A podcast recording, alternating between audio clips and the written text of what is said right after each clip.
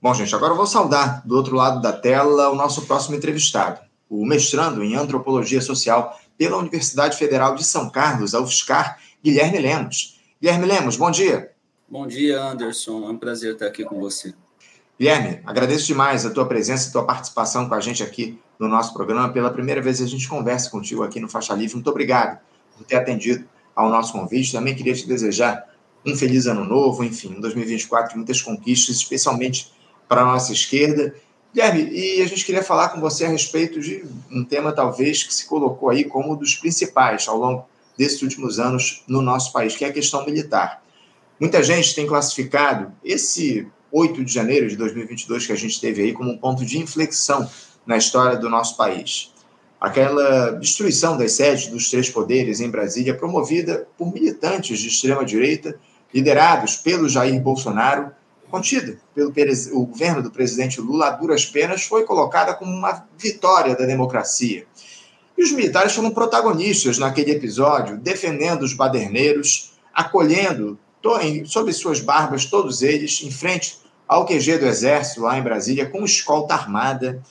Passado todo esse frenesi da tentativa de intentona, o, o Guilherme, o chefe do executivo, o presidente Lula, promoveu mudanças tímidas lá no alto comando das Forças Armadas, trocando o comandante do Exército e fazendo outras pequenas alterações, mas mantendo a estrutura de poder daquela instituição absolutamente inalterada. O judiciário, que começou a punir os baderneiros daquele episódio bárbaro, parece ignorar ou querer ignorar a participação dos militares naquele evento. Não houve uma efetiva punição a nenhum daqueles que estiveram no 8 de janeiro. E aí eu queria saber de você o seguinte: como é que o 8 de janeiro influenciou ou influencia a atuação dos militares aqui no nosso país eles que sempre tutelaram a política e tiveram um papel fundamental durante o governo entreguista do Jair Bolsonaro. É, na tua avaliação, houve alguma mudança na postura dos militares do 8 de janeiro para cá, Guilherme? Bom, Anderson, é, feliz ano novo para todos, para você e todos que estão assistindo, primeiramente.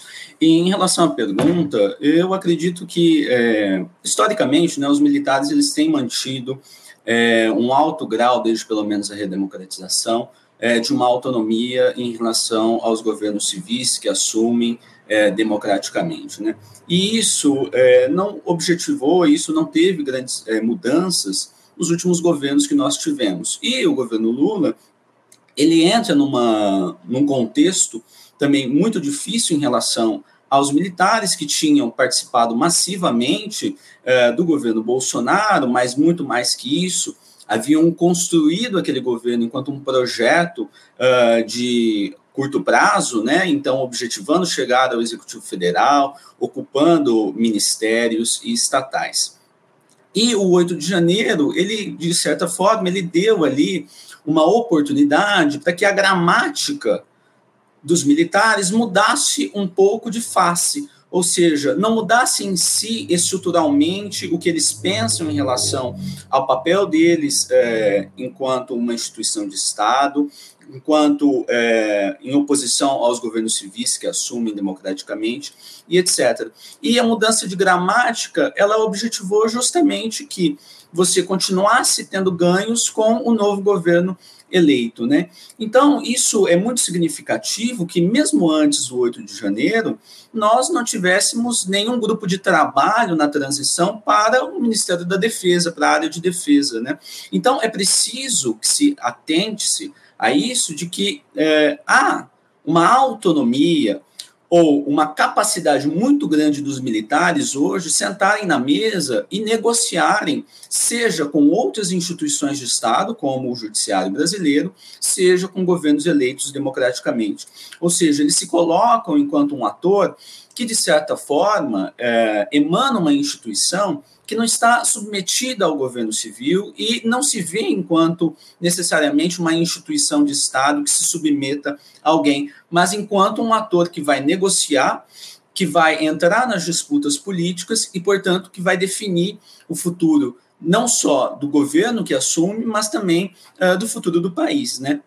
E o 8 de janeiro foi essa alteração de gramática em que parece que magicamente todos os militares, é, entre aspas, golpistas, ou bolsonaristas desapareceram da face da terra e restou somente os democráticos, os alinhados à Constituição de 88, como foi aquele discurso inicial do general Tomás, né, antes mesmo de assumir o comando do exército. Então houve uma mudança de gramática. Eles ficaram mais palatáveis à democracia, parece, sem que, no entanto, como você bem disse, nenhuma responsabilização fosse feita. E é preciso lembrar, viu, Anderson, que mesmo o general democrático, né, que seria o general Tomás, ele foi é, comandante da AMAN, Academia Militar das Agulhas Negras, justamente no período em que o Bolsonaro começou a fazer campanha dentro do quartel, ou seja, indo contra os regulamentos disciplinares do Exército. E emanando justamente aquele projeto político que eu mencionei. O general Tomás, o general democrático de hoje, era o mesmo general que comandava a AMAN e que permitiu aquilo, assim como toda a cadeia de comando. Então, a responsabilização, viu, Anderson, ela vai muito além do 8 de janeiro. Ela vai e precisa tocar justamente esse projeto que estruturou o governo Bolsonaro e que é um projeto que foi pensado desde pelo menos 2014, 2015 e que foi se estruturando aos poucos, né? Então a responsabilização que eu vejo é essa. Sem uma responsabilização que é, toque no início do governo Bolsonaro, no que os militares vislumbraram enquanto projeto político, não há saída para a gente estar tá discutindo é, avanços no Ministério da Defesa, política de defesa e etc. Ou seja, muda-se a gramática, né? Os militares ficam muito mais palatáveis, democráticos e etc. Mas a estrutura, né? Ela continua a mesma, sem responsabilização alguma e apenas com valor de face é, dos discursos. Né? É pelo menos o que eu acredito e tenho visto nos últimos anos. Não, assim, eu concordo muito com a tua avaliação. E eu queria te perguntar justamente nesse sentido, a partir dessa avaliação, você trouxe aqui para a gente, Guilherme, o seguinte: você diria que as Forças Armadas fizeram, digamos assim, um recuo tático depois do 8 de janeiro? O, os militares voltaram para a caserna momentaneamente para evitar um desgaste ainda maior? Ou você acha que eles ainda seguem atuando politicamente por trás dos panos do nosso país? E eu te pergunto isso porque figuras que tinham muito destaque lá naquele período, especialmente durante o, a, o governo do Jair Bolsonaro, figuras como o general Augusto Heleno, Braga Neto, o próprio general Vilas Boas, né, que foi o autor daquele tweet lá em 2018 aí, que meio que é, é, botou contra a parede o Supremo Tribunal Federal no sentido de não aceitar um habeas corpus que libertava o presidente Lula, enfim, mas de toda forma, essas figuras que eu citei, elas acabaram deixando os holofotes nesses últimos tempos. Você acha que isso se deu a partir de um recuo tático dessa turma? Acredito que sem dúvida, viu, Anderson? E é um recuo tático que não é um recuo ou perda de poder e capacidade de negociação e influência na, na disputa política. Então, se é, o governo Bolsonaro ele exigiu, de certa forma, uma maior exposição desses militares, ou seja, que você tivesse generais, tanto da reserva quanto da ativa, assumindo ministérios e tomando a frente, né, e, portanto, estando é, expostos à opinião pública, ao jornalismo e etc. Agora, esse recuo ele permite que esse mesmo jogo político, essa mesma influência, continue sem que, no entanto, estejam é, expostos e com a mais ainda, né? Sejam interpretados enquanto uma virada de página, né? De que após o 8 de janeiro eles voltaram aos quartéis, estão cumprindo a Constituição normalmente, respeitam o governo eleito em 22 e etc. Então, é justamente essas alterações, esses recuos uh, e esses avanços que vão sendo manejados e que, no fim, mantêm essa autonomia, essa capacidade uh, de influência, né? Então, é pelo menos o que eu tenho visto uh, nesses períodos que a gente tem passado, né? E essas figuras, como o general Heleno, o general Braga Neto, sumiram do noticiário, mas tiveram uma, uma atuação que não se restringe somente ao governo Bolsonaro. Então, o general Heleno ele tem, por exemplo, uma atuação que vem há muito tempo dessa de ser é, o protótipo de um general que vai falar para a imprensa, que vai gerar discórdia em relação aos governos civis, tanto em relação ao segundo mandato do governo Lula, no governo Dilma, uh, e etc. E todos ali são protótipos desses militares que falavam para a imprensa e que eh, se cristalizou durante o governo Bolsonaro essa estratégia que, que embora eles tenham massivamente ocupado, é, muito facilmente a gente vê jornalistas ou mesmo acadêmicos com muita dificuldade em localizar os militares nesse projeto que levou o Bolsonaro uh, em 2018 à presidência, né? Então são capazes de localizar outros atores, mas tem uma dificuldade muito grande de identificar uh, esses atores na estruturação. E a dificuldade de uh, identificar esses atores na estruturação do governo Bolsonaro, ela reflete essa dificuldade também de entender o porquê também o governo Lula chega em uma condição que não é uma condição de conseguir fazer mudanças estruturais nas áreas de defesa ou mesmo na área de inteligência de Estado, né? Então é preciso ficar atento a essas dinâmicas, né? E de perceber que de fato era um projeto político que se tinha ali e que esse projeto político, assim como o professor Piero Leiner da UFSCar uh, vem há muito tempo dizendo, ele independe da figura uh, do Bolsonaro de certa forma. Ou seja, em algum momento eles perceberam que eles tinham que se constituir enquanto um poder ou enquanto uma elite dentro do Brasil que estivesse em condições de levar adiante as suas políticas, independentemente da alternância uh, de poder. Então, acho que, sem dúvida, a eleição ou a vitória de Lula era considerada por essa alta cúpula militar e eles trataram de se posicionar e produzir situações em que uh, eles estivessem em condições de continuarem fazendo a política, mesmo que não estivessem mais tão expostos na mídia. O, Guilherme, você tocou numa questão que eu considero fundamental, justamente é, a influência das Forças Armadas, eu acho que a ligação, a conexão das Forças Armadas com as elites aqui no nosso país. É, você diria, o, o, Guilherme, que a população brasileira, em geral, a base da pirâmide, é, não confia nas Forças Armadas, na atuação dos militares, ao contrário do que a gente observa é, nas elites aqui nos endinheirados, enfim, na alta burguesia, por que, que é, a, a, os trabalhadores da base, qual é a relação, na verdade, que os trabalhadores da base da pirâmide têm com as Forças Armadas na atualidade, especialmente depois do 8 de janeiro? Você acha que há um cenário de confiança dos brasileiros, é, dos brasileiros mais pobres, em relação aos militares do nosso país?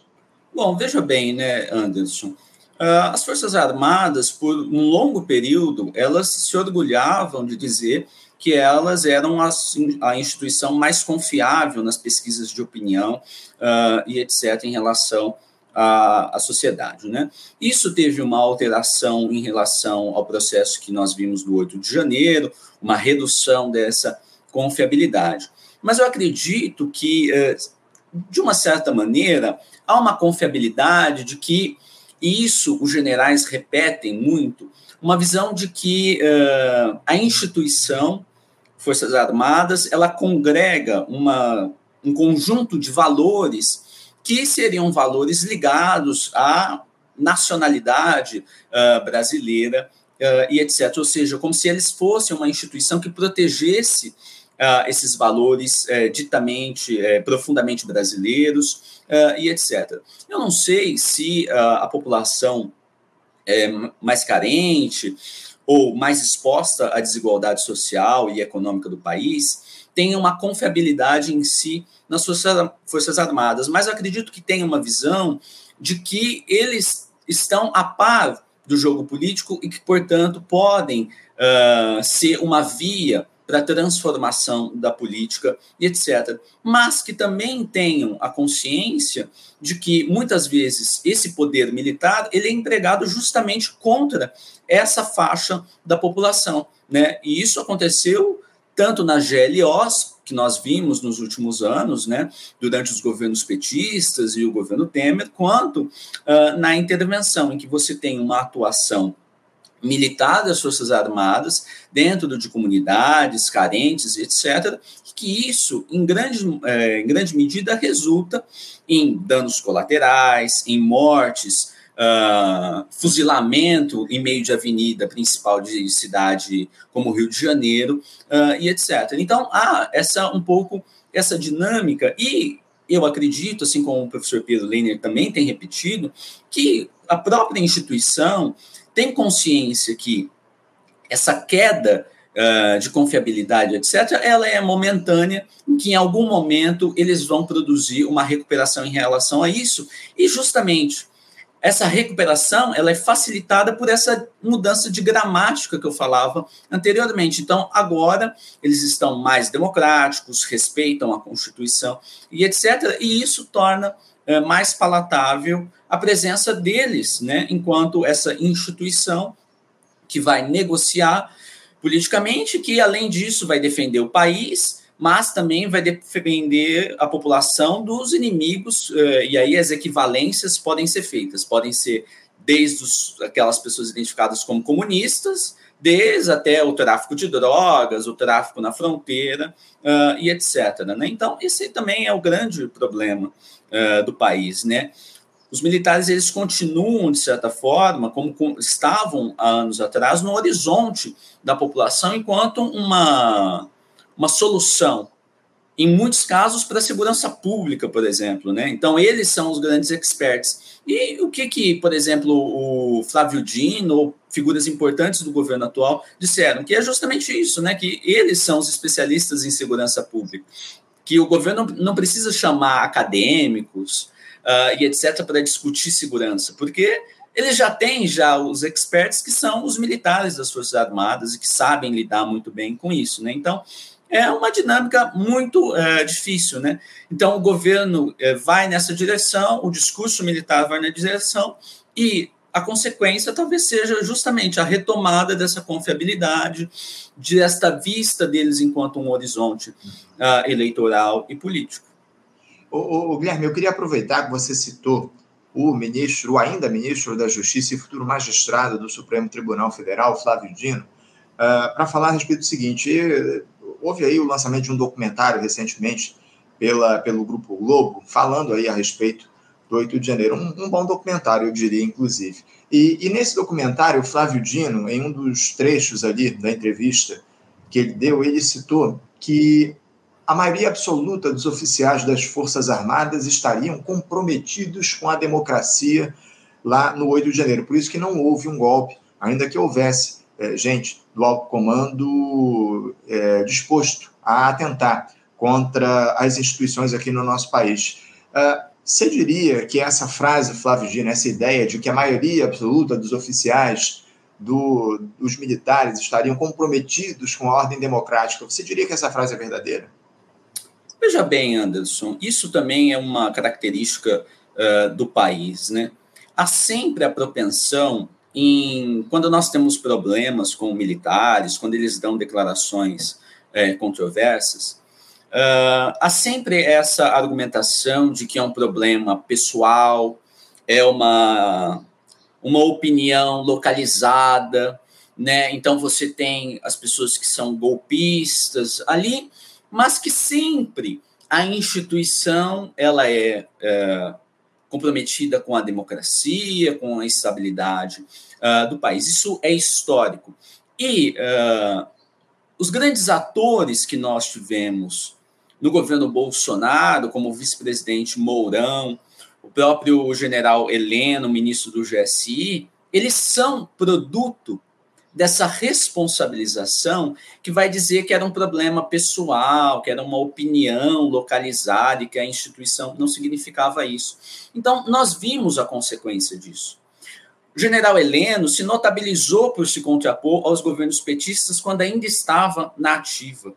O general Mourão, a partir de 2015, começa a se lançar na mídia e ter palestras vazadas e se indispor com o governo Dilma, com o governo Temer e posteriormente angariou, ou seja, se expôs à opinião pública para ter apoio dessa mesma opinião e sair candidato à vice-presidência de Bolsonaro. Então, nós vimos as consequências dessas responsabilizações localizadas e que são sempre responsabilizações, Anderson, que não seguem o regulamento é, disciplinar do Exército. Então, geralmente, nesses, esses generais foram movidos de cargo uh, e etc., e sempre no discurso de que eles foram punidos Então, eles falaram tal coisa aqui, mas o comandante do exército o tirou de tal comando e colocou na geladeira, ou o levou para um cargo é, mais burocrático na Secretaria de Economia do Exército. Esses mitos criaram o governo Bolsonaro. E esses mitos, eles ainda perduram uh, na classe política brasileira, que interpreta a instituição como algo e os atores que a dirigem enquanto outra coisa. Então, acabam acreditando que a substituição de um comandante do exército como general Arruda pelo general Tomás modifica o direcionamento da instituição. É a mesma classe política que via o general Vilas Boas, enquanto um general que eh, levava a instituição para a direção de um respeito constitucional, para a estabilidade uh, do país, ao mesmo tempo que era o general que autorizava o Bolsonaro a fazer campanha dentro de quartel. E isso não de uma forma velada. Você sabe, Anderson, que eu encontrei uma entrevista do Jair Bolsonaro na TV Pampa em agosto de 2015. Sabe o que, que ele dizia? Ele dizia o seguinte: em 2018, o general Mourão, então comandante militar do Sul, ele não irá para a reserva. Ele estará conosco em Brasília em uma disputa pela presidência da República e etc. Ou seja, havia ali um jogo de cena em que o comandante do exército sinalizava um caminho, ao mesmo tempo em que era um dos redatores, um dos pensadores do projeto político que levou Bolsonaro ao governo e que posteriormente o próprio Vilas Boas foi para o governo ser assessor uh, do GSI. Então, é o grande mito do país essa responsabilização localizada de que é algum grupo bolsonarista e etc., mas que o grosso é democrático. Enquanto nós não tivermos o reconhecimento seguido de uma responsabilização da cadeia de comando das Forças Armadas, não só pelo 8 de janeiro, em que Durante 60 dias ficaram pessoas acampadas em área militar, mas também pela estruturação de um governo que produziu mortes significativas durante a pandemia, nós não teremos saída dessa, é, desse embrólio. Né? Ou seja, é preciso que se reconheça que a instituição tinha um projeto político que levou o Bolsonaro ao poder, produziu todas aquelas políticas públicas que nós vimos, com grandes desastres na área de segurança, na área da saúde, na área educacional e etc., e que, por fim, produziu esse episódio do 8 de janeiro.